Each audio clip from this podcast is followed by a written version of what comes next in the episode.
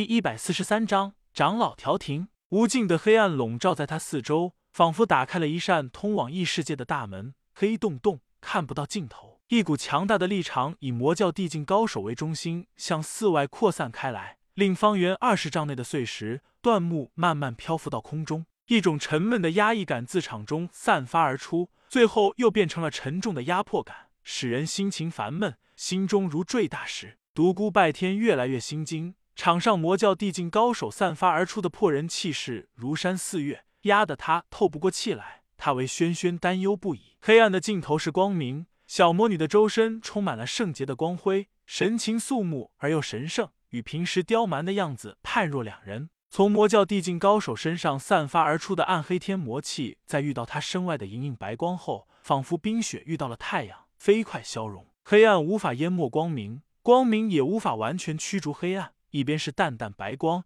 另一边是无尽黑暗，两人就这样对峙着。在二人周围悬浮的山石、树干不时爆裂开开，化为粉碎。这是一场无声的大对抗。天魔力场和轩轩的未明神功在空中不断的交击，一阵阵强大的波动如涟漪一般向四外扩散开去，令远处山石崩裂，林木浮倒。独孤拜天不断向后退去，此时战场已经不是他安全的立足之地。他站在林边。远远的观望，随着场上二人气势不断攀升，这股波动越来越强大。强大的力场将空中漂浮的所有物体都搅得粉碎。独孤拜天知道决战来临，二人已经积蓄了足够的力量，接下来将是惊天一击。他虽然没有动手，但内心却紧张不已，心扑扑跳个不停。早知道这个武狂如此强横，他们也许会取消今晚的这次偷袭。就在这千钧一发间，场地外无声无息来了十条人影。十个老的不能再来的老人，住手！一个老人大喝道，同时十股无比强大的气劲冲向了两人之间，生生将两人分离。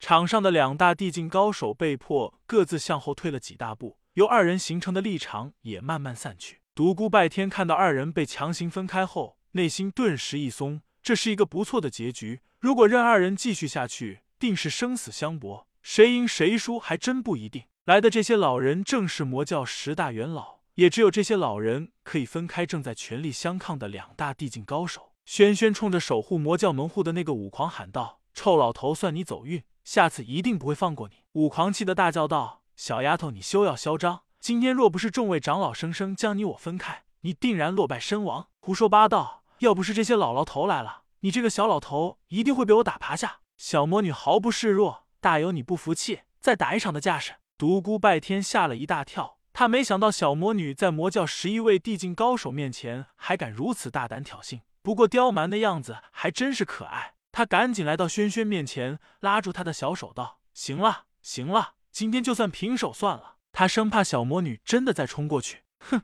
看在你的面子上，今天就饶过这个坏老头。武狂先是被小魔女偷袭了一掌，令他感觉大失颜面，此时又被他嚣张的样子一击，顿时怒火上冲。怒道：“气死我了！我今天非要和你决一死战不可，看看到底谁弱谁强。”这时，十大长老中的一人开口了，道：“小三还不退下？这两位都是我们魔教的朋友，是我们的上宾。”独孤拜天好悬没笑出来，他怎么也没想到这个如此强悍的武狂会有这样一个老土的名字小三。他能忍住不笑，并不代表别人也能忍住。轩轩在听了这句话之后，毫无淑女之德的大笑起来，哈哈，小三，哈哈。小丫头，你给我闭嘴！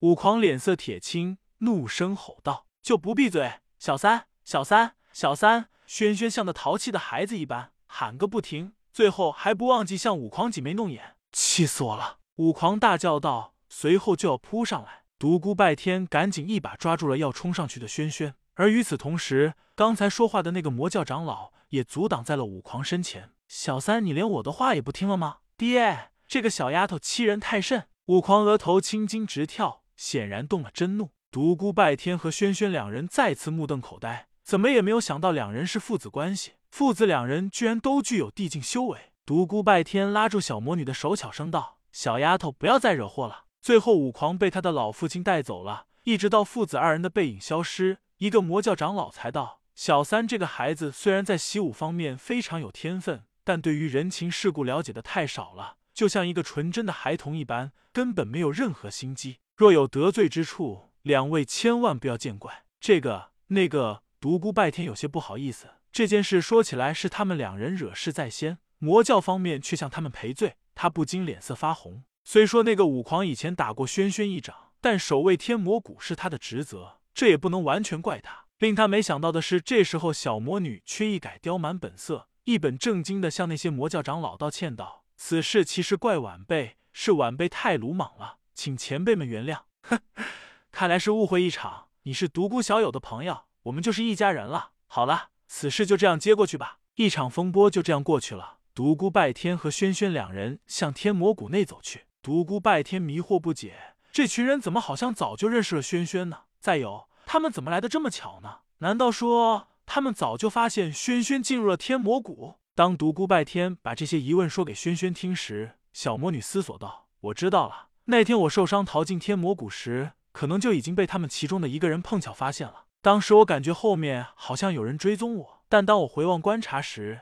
却什么也没有感应到。哼，这帮老家伙还真是了得。”独孤拜天道：“哦，原来如此，他们肯定一直在监视我，要不然也不可能那样凑巧发现你。还有这次也不可能适时的出现，看来他们一直不放心我啊！这帮老头子都那么老了，还干这种事情，真是没羞。”小魔女气道：“你还说人家没羞？你今天的表现，呵呵，怎么？我今天的表现怎么了？你说，你今天的表现就像一个可爱的小孩子呀！死小白，你给我站住！看你往哪里跑！”